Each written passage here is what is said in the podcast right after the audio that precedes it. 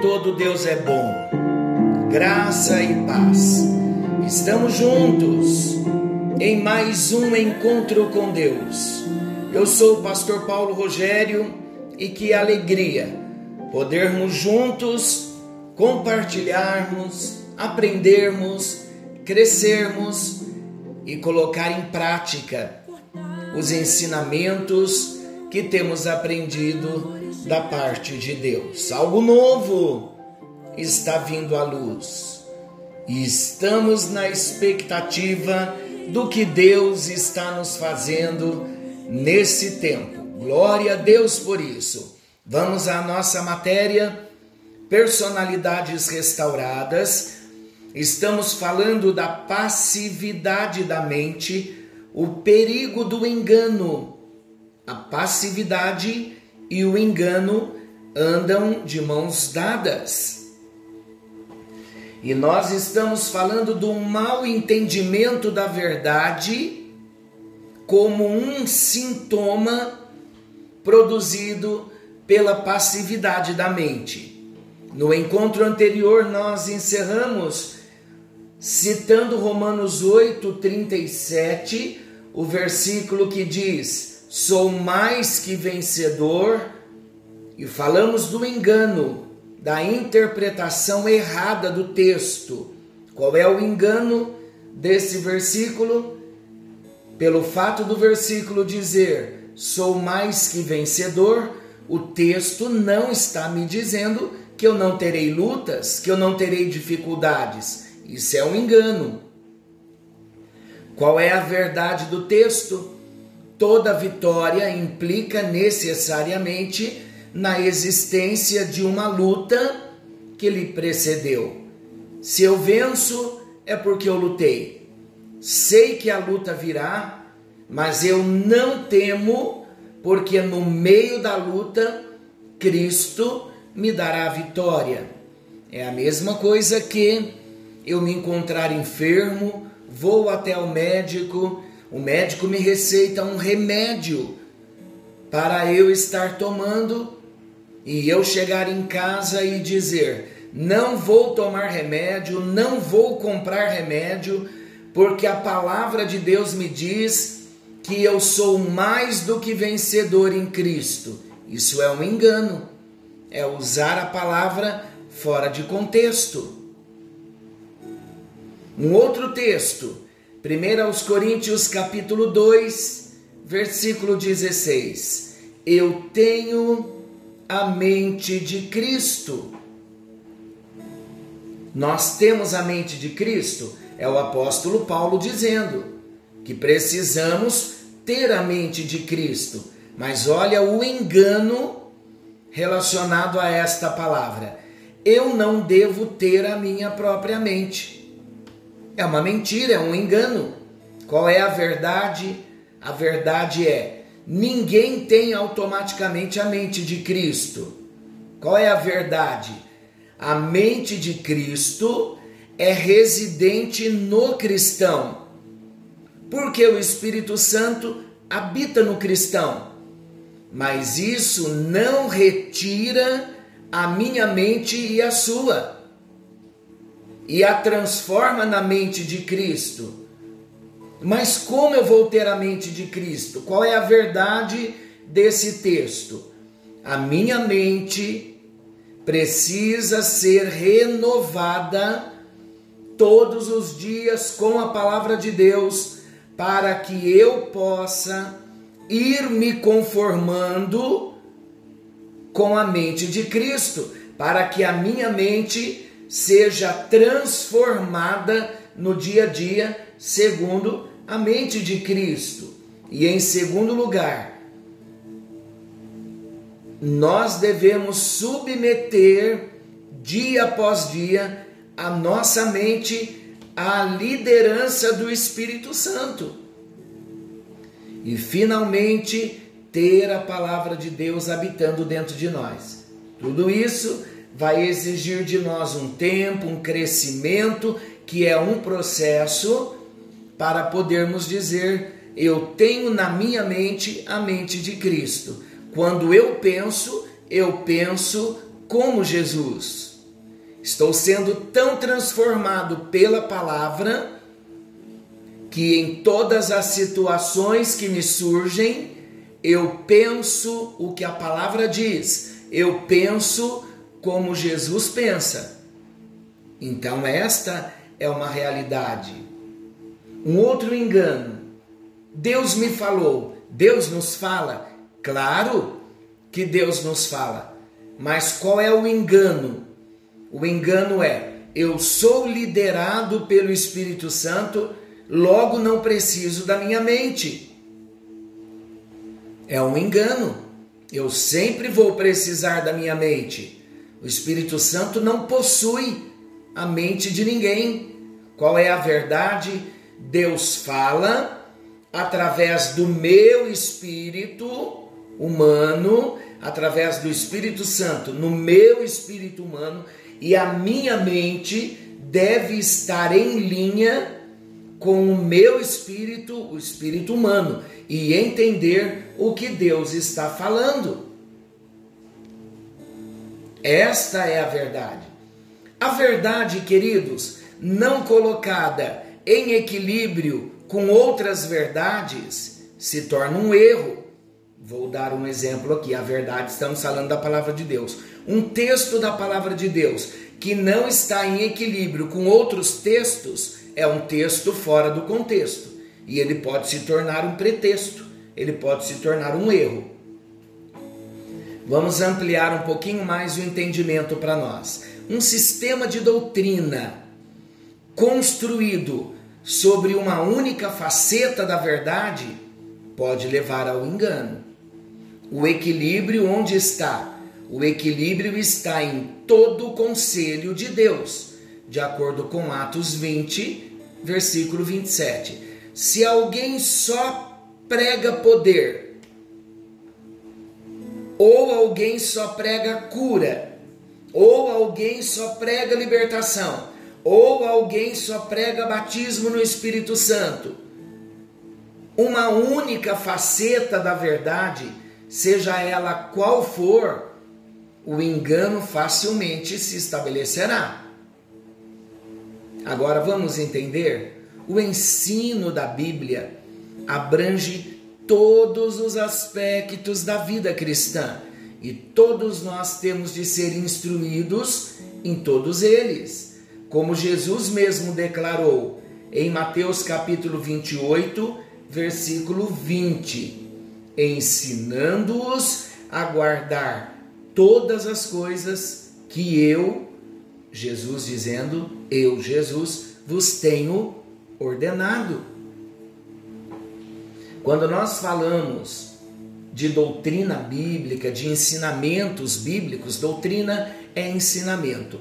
Todas as doutrinas bíblicas, elas estão interligadas e elas se completam num todo e harmônico dentro de um plano estabelecido por Deus.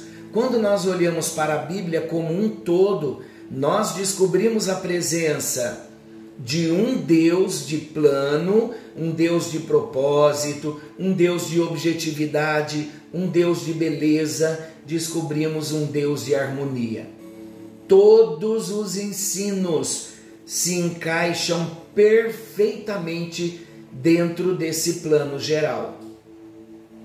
É aí a razão porque quando alguém toma uma única doutrina, e sobre essa única doutrina constrói todo um sistema, ele vai elaborar em erro e vai levar aquela verdade a extremos. Lembrando novamente, uma mente fechada à luz, uma mente fechada à verdade é um sinal seguro de engano. Toda mente fechada demonstra prisão.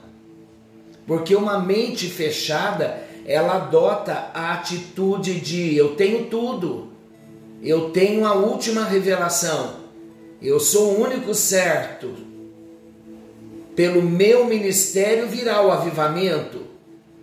quem julga ter a última palavra em todas as coisas e adota uma atitude de intolerância em relação aos que entendem de modo diferente alguma doutrina, ele revela estar dominado pelo erro ou pelo engano.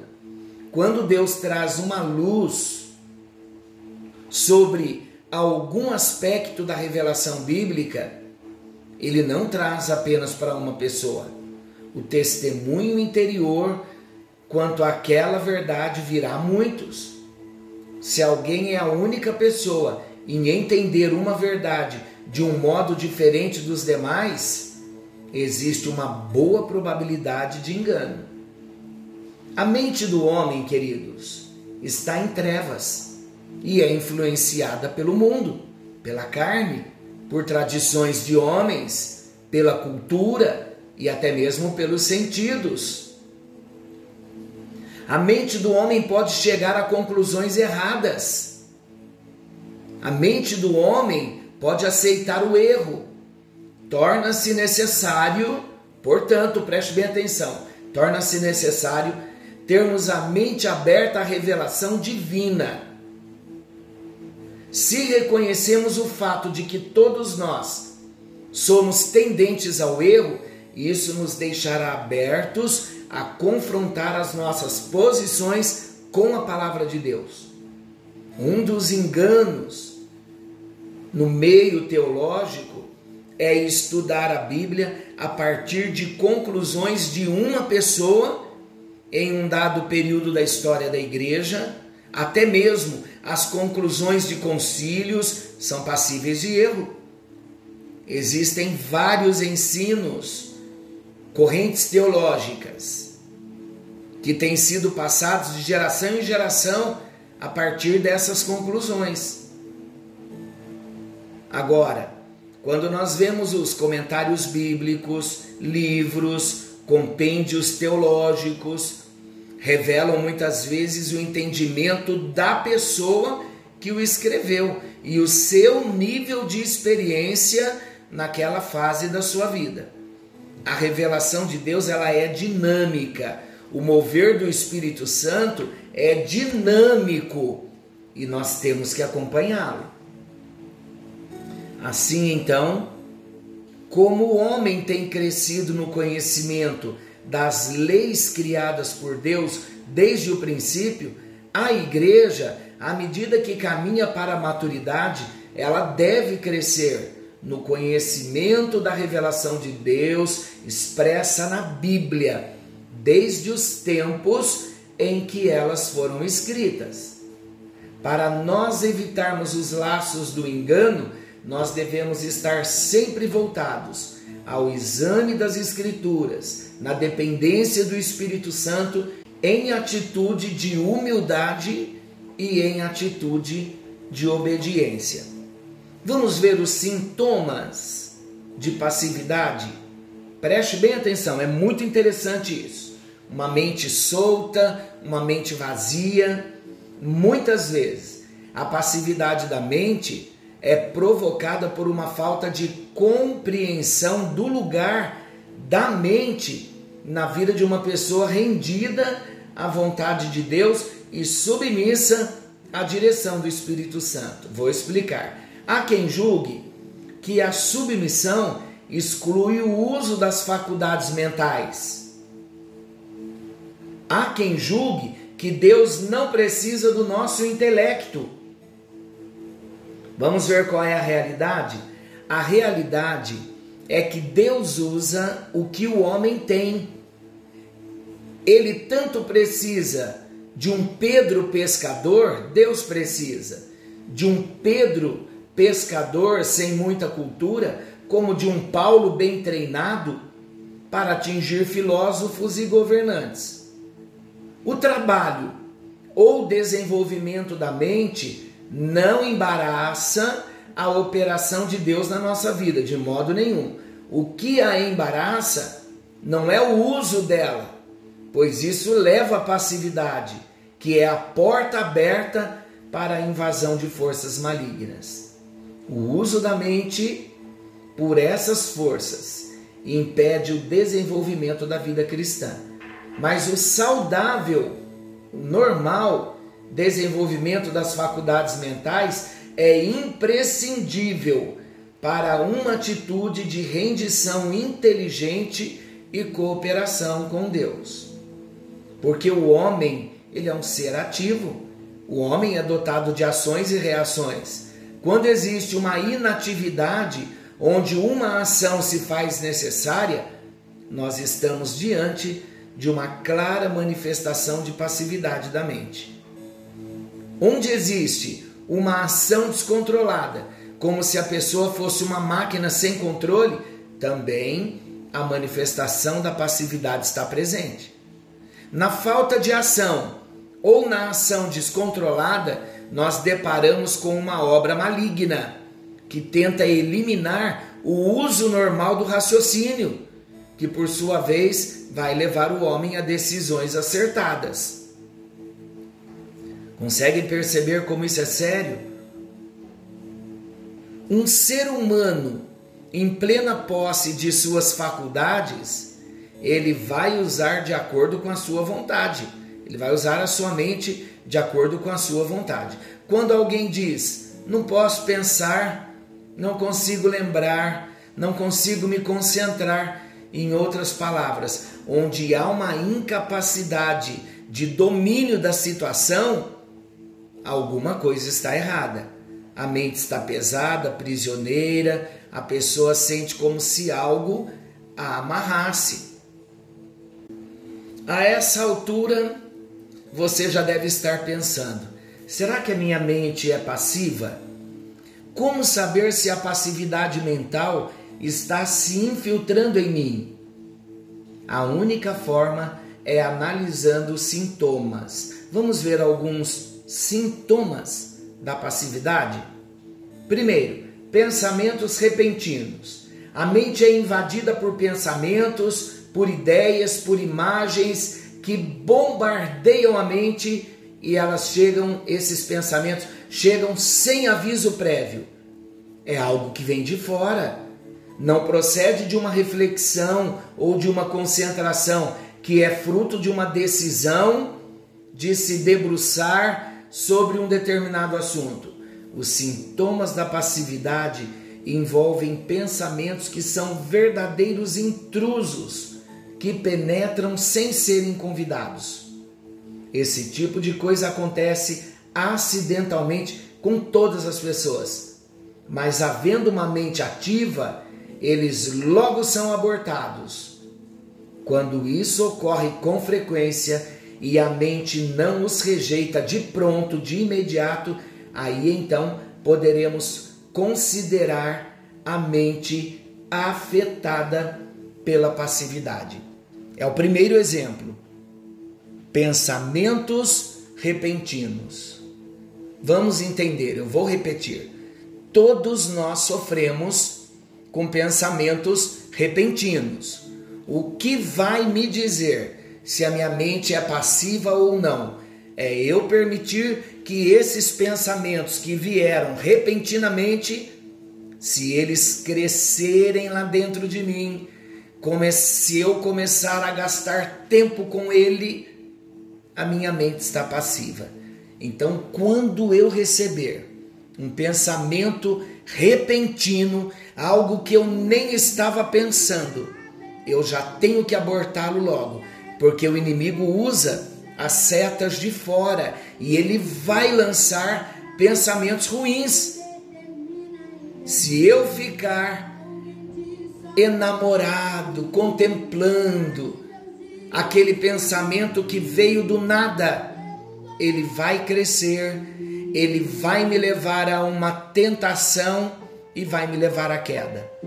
Então temos que abortar de imediato. Diga comigo: não vou permitir que a minha mente fique passiva.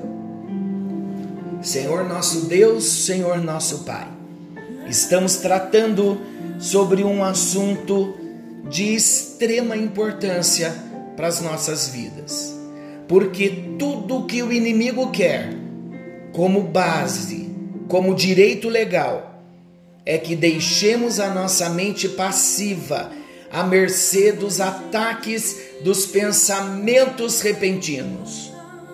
Mas nós repreendemos nesta hora toda invasão de pensamentos ruins. Repreendemos agora e voltamos o nosso pensamento para Deus e para a palavra do Senhor.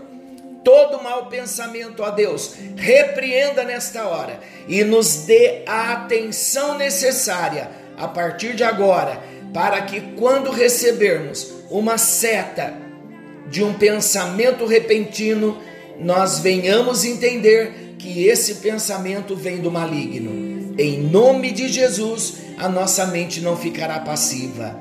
Amém? Amém e graças a Deus. Deus te abençoe. Amanhã seguiremos nesse estudo. Não perca.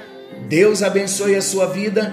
Guarde a sua mente, renove a sua mente com a leitura da palavra de Deus. Estamos lendo o livro de Êxodo. Use a palavra de Deus para renovar a sua mente. Deus te abençoe. Querendo o bondoso Deus, amanhã estaremos de volta. Nesse mesmo horário, com mais um encontro com Deus. E não se esqueça, Jesus está voltando. Maranata, ora vem, Senhor Jesus.